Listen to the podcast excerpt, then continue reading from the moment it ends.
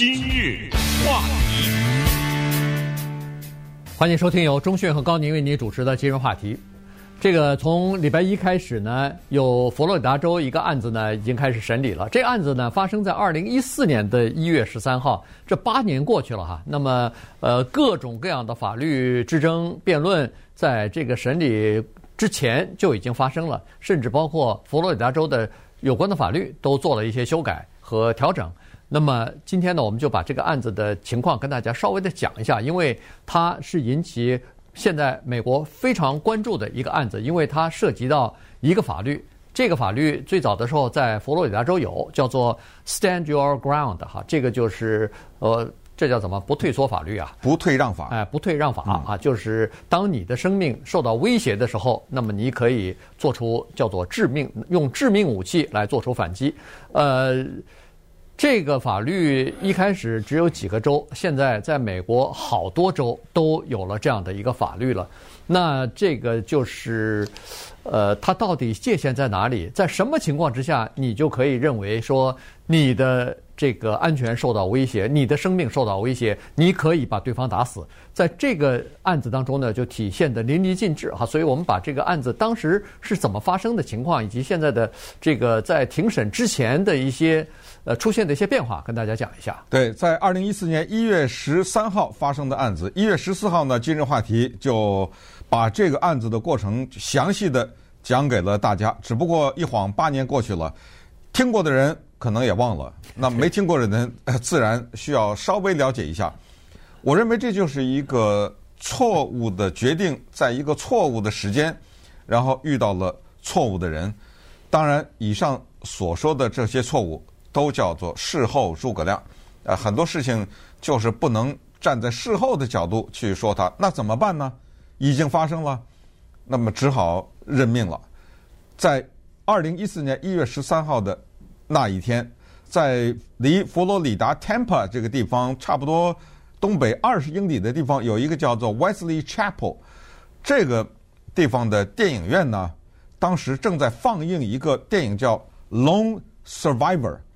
唯一的幸存者是由好莱坞的巨星 Mark Wahlberg 主演的，美国在阿富汗的特种部队和抵抗军之间的激烈的战斗的这么一个惊险的电影。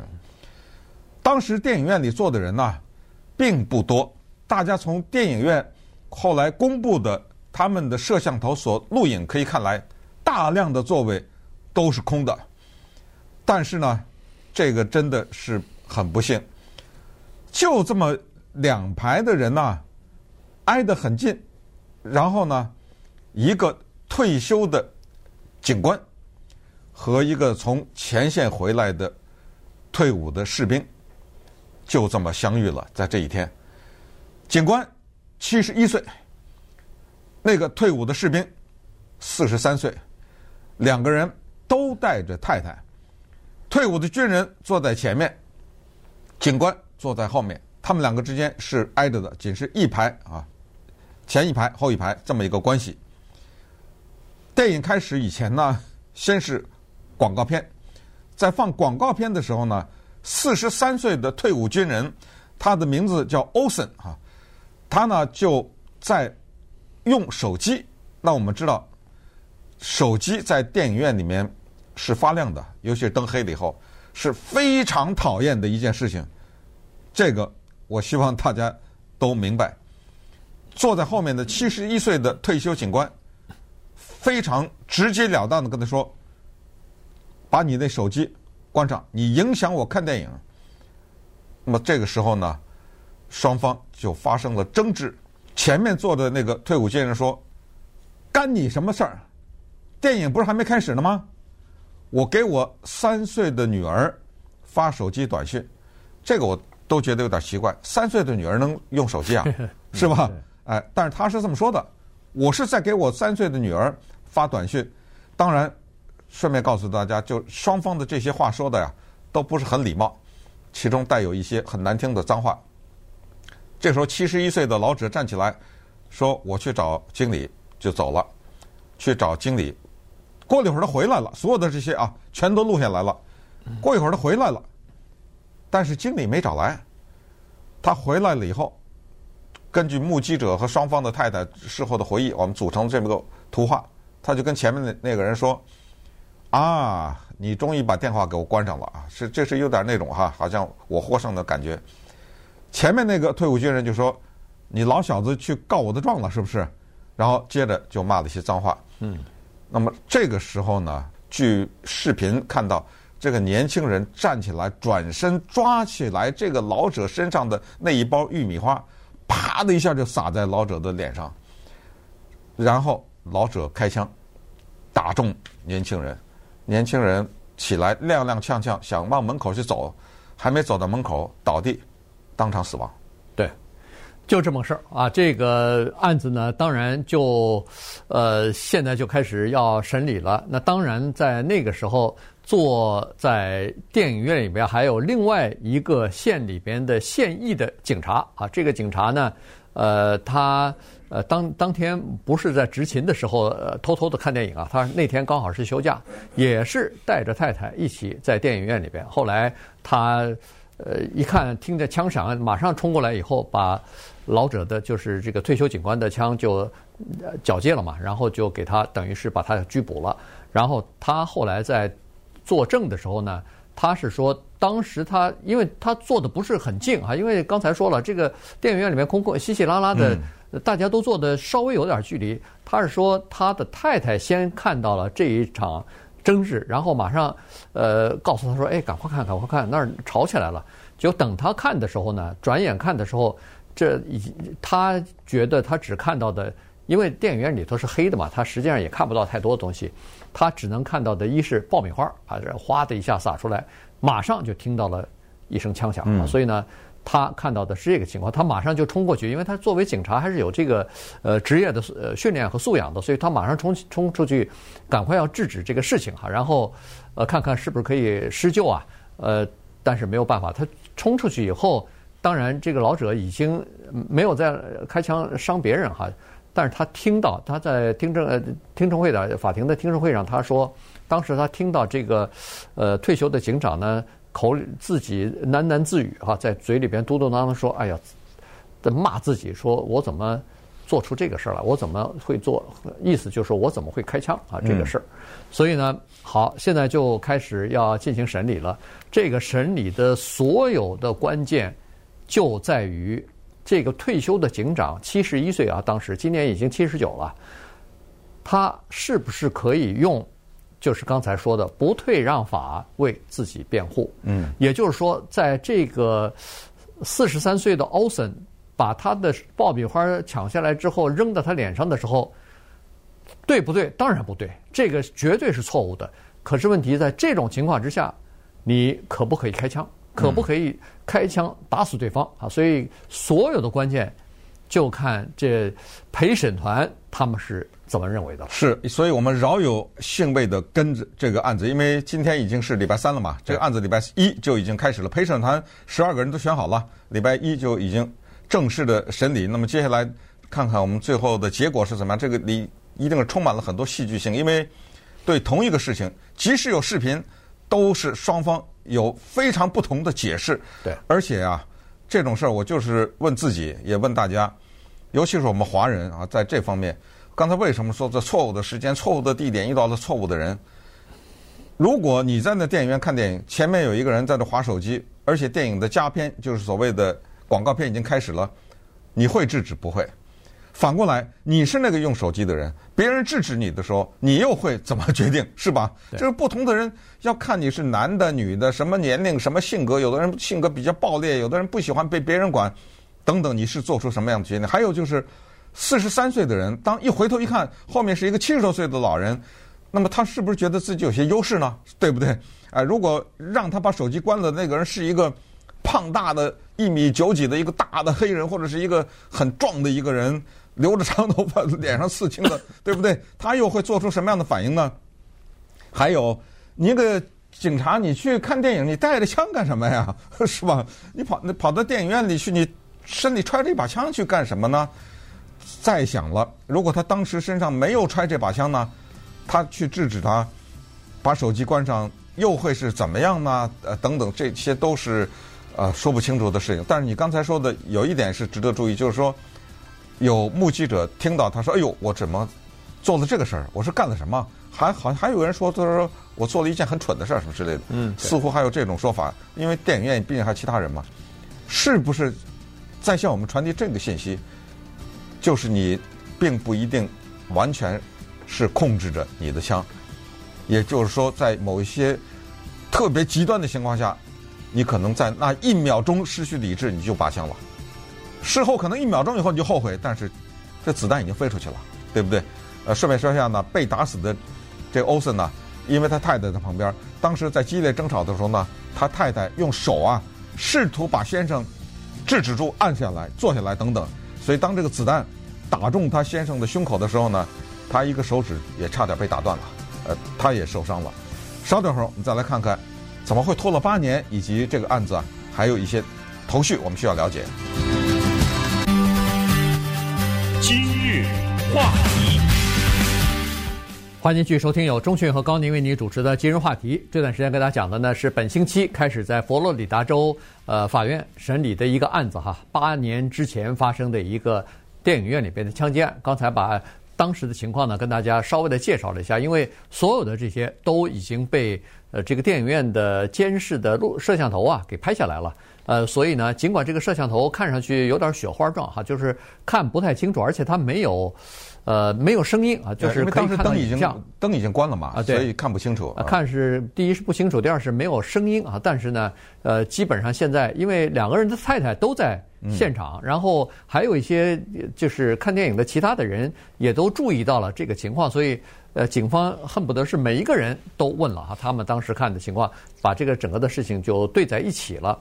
呃，那么现在辩方的律师呢，在礼拜一开庭的时候，他们的意思就是说，呃，对，确实啊，他也承认说这个他们的这个就是被打死的这个人啊，欧森啊，他呃。你说从人家手里头，呃，或者说他从他的腿上把那个呃爆米花那一那那一盒爆米花呢抓过来以后，就扔到这个呃老者的身上，呃，这这个人老者叫做 Reeves 哈，扔到他的脸上去，对不对呢？当然不对，不应该扔。但是问题，那在这种情况之下，他是不是可以开枪把对方打死呢？那这个检察官认为说也不可以哈。但是辩方的律师就是这个。Reeves 的律师认为说，呃，这个老头是这个退休的警官啊，是在保护自己的这个生命，因为他认为他有这个危险。他是说，第一，老人认为自己七十一岁啊，已经从这个年龄对他来说，他觉得对方对他已经构成了一个威胁啊。第二是说。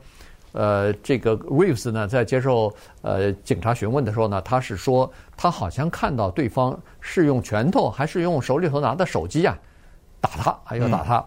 呃，后来这个开枪完了以后，他还问旁边的人呢，哎，他他有没有用手打我啊？有有没有打我啊什么的哈？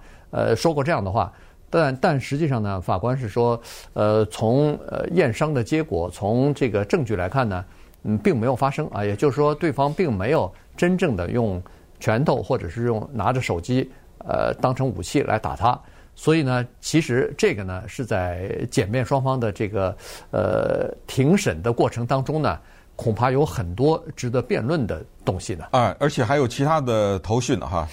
首先呢，我们知道在这个案子的诉讼的过程当中呢，因为双方的律师在收集证据啊等等这方面需要时间。然后呢，这边说我要上诉，那边说我要上诉，在这个过程中就拖下来，结果又碰到了疫情，所以这么的一来一往的就拖了八年。为什么拖呢？还有一个原因就是，作为这一个退休的警官啊，他是希望根本不要审理这个案子。对，他说我们佛罗里达有一个不退让法，我这个就是那不退让法，我是依法做事，就不构成一个案子，所以律师当然就采取这个办法，哎，一来一往，一来一往。就拖了很多的时间，还有一个头绪，也是个节外生枝的事儿，在佛罗里达的电影院，我相信在很多的美国电影院都有一个叫做“不得携枪进入法”，嗯，有这么一个规定。好，现在有两个事儿，第一，这个被打死的退伍军人的太太说了，当发生冲突的时候，你们电影院怎么没有任何人进来干预啊？没有看到这个。第一，第二就是电影院里有不得持枪进入法，这个老者是怎么带枪进来的？所以他干了什么一件事呢？他把电影院给告了。对，他把电影院给告了，还把电影院里面的一个员工给告了。那个员工就是当这个老者去找他的时候，他怎么不过来呀？就那个经理呗，经理呗，对对呀，你怎么不过来呀？让这个老者自己走回来，我没看到你跟他回来呀。假如当一切都是事后诸葛亮了，这个时候的剧院的一个经理或者值班的一个人过来，跟着他过来，说啊，不好意思，在我们这个电影院呢，请电影开始，请不要用手机。跟那个年轻人说，跟老者说，这样，你往后退一排，对不对？呃，你俩人离得太近了，你说都吵成这样，这电影还怎么看呢？对不对？你往后退一排，啊，做一个调整一下，这个事儿也就完了。你没管，关键是有人带着枪进来，你没管，我告。可是麻烦在这儿，他的这个被打死的人的这个太太这个诉讼啊，现在对她老公的这个案子不利了。为什么呢？因为他告电影院的时候啊，在他那个状词当中写了这样的一些字句，他是说。我责怪电影院以及电影院里的那名员工，因为我的先生极具攻击性。嗯，你们不去阻止，酿成悲剧的发生，这下坏了。你等于把个礼物送到辩方那儿去了。人家辩方说：“你看，这是他太太写的，而且之前在法律上，在法庭上已经立案了。他说他先生极具攻击性，都得了，对不对？我就更构成自卫了。”我这个七十多岁了，你这么几拳打我打成这样子，我都不知道我的性命怎么样。而且你打了几拳以后，谁知道你接下来要干什么呀？呃，所以为我为了自卫，我就把你打死了。你说怎么办？你说？对，呃，这是一回事。但是检方说不对，检方说，呃，在这个呃，就是欧森啊，把爆米花扔到这个这个退休警官的脸上的时候呢，这个警官非但没有退缩，反而朝前。啊，冲上前去，然后拔出枪来就开枪了。他没退缩是因为他有枪啊。啊，对，第一是有枪，第二呢是他也一再的强调，说是这个警官是受过多年的警察的这个训练的，就是你当警察要接受这个使用武器的训练的。他第一是经经历过多年的这个武器的训练，第二是他曾经是。SWAT team 嘛，就是这个呃，这叫突击队吧？对，突击队，突击队的成员，那都是精英的警察才可以担任的哈。这这是第二，第二，第三，说他受到威胁了，他没有退缩啊。一般的人感到威胁，感到自己的生命受到威胁的时候，一般都会退啊。但是他没有退，反而不退反进啊。所以这个是检方的说法。于是双方现在在庭审的过程当中，双方就开始辩吧。但是还有一件事呢，也是在这个过去的八年里边发生了，就是佛罗里达州的呃这个枪支协会啊，呃长枪协会啊，他们是站在这个退休警官这一方的，就是开枪的这一方的哈。所以呢，在呃这个佛罗里达州议会啊，在这段期间居然通过了一个法案，这个法案呢是再次重申和加强不退缩法、不退让法的这个适用的范围。他们原来的这个法律呢，是说，当对方有你，当你受到对方的攻击的时候，你先要有责任先躲避一下，退让一下。但但是你躲不了了，这时候你才可以开枪把对方，比如说打死，也使用了致命武器。可是后来呢，现在的新的法律是说不需要退让，当你感觉到你的生命受到危险的时候，直接。把对方打死，你没有这个退让的呃义务了啊，不不需要这么做，而且你不需要举证，说是对方对你造成威胁，这个举证的负担落到谁身上？落到检方的身上了，也就是落到警方的身上了。警方在提诉一个案子的时候，必须要向这个法院说明为什么这个案子他不能以。不退让法作为辩护的理由，嗯、对，但当时是为什么？你认为说一二三四，他这个法律不适不用，呃，在这个案子上不适用。可是这个案子通过以后，当然对这个退休警官是有好处的。可是这个案子是在这个二零一四年之后通过的，而这个案子呢，并没有叫做追诉权，所以呢，它不适用于二零一四年发生这个案子。但是以后的这个案子呢，以后发生类似的案子的话，那它就可以适用了。是，所以它不能倒着去适用去。而且呢，佛罗里达这个地方啊，大家还知道吗？有过一个重大的事情，就是二零一二年 Trayvon Martin 这件事情，一个叫 George Zimmerman 的人呢，打死了一个黑人青年，两人是在一起搏斗。搏斗了以后，后来这个作为守望相助的 Zimmerman 呢，掏枪把那黑人男青年打死。后来结果大家也知道啊，黑人男青年被打死了，没事儿，就是说这个 George Zimmerman 无罪。所以这个呢，变成了后来掀起所谓“黑人的命也是命”的整个运动的几乎就是一个前哨吧、前站啊，一个导火索。没想到后来接连有黑人被打死，所以。酿成了黑人的命也是命，可是有意思的是呢，当年这个案子审理的时候啊，为打死黑人的 George Zimmerman 辩护的那个律师团队呢，没有用不退让法，他们没有以这个为理由为自己的委托人辩护，反而是他们都结辩了以后，陪审团在讨论这个案子的时候，是有一个陪审团员提出来说：“哎。”我怎么觉得这个可以用不退让法适用在这个案子上面？嗯，所以这一下呢，就让他通过了，让他无罪释放了。反过来，我们再看看这一个开枪的 Reeves，这个 Reeves 啊，做警察做了二十多年。你说这个警察他当的啊，他太太说了，二十多年没开过一枪，对，他就是没有遇到过这么一个紧急的情况需要呃拔枪。你说这这退休了都七十多岁了，跑到电影院里面去看电影，开枪打死一个人，嗯，这事儿你说这叫什么事？这就是说，这怎么说呀？你知道吗？呃，至少他太太这个理由提出来，还是我觉得还是挺能让人呃感觉到，就是说他当警察对他有有帮助了，哎，对他是有利的。嗯、原因他太太是说，你看他当警察二十多年，训练有素，没有开过枪。说明他是叫执法模范，现在开枪，他一定是认为自己的生命受到威胁了，啊，自己的安全受到威胁了，所以他才拔枪打的。嗯，哎，你看这个呢，有可能就能打动这个陪审员啊，所以最终陪审员的审判呢，就是他在衡量这个整个的这个案件的过程当中，其实最关键的东西就是一开始我们所说的，大这个退休警官七十七十一岁的 Reeves，他到底。是不是可以把这个作为正当的防卫，作为自己遇到了危险才拔枪把对方打死，这是合理的这个解释啊。但当然，这个案子的审理呢，可能对其他的州很多类似的案子呢，有一个这个判例的作用吧。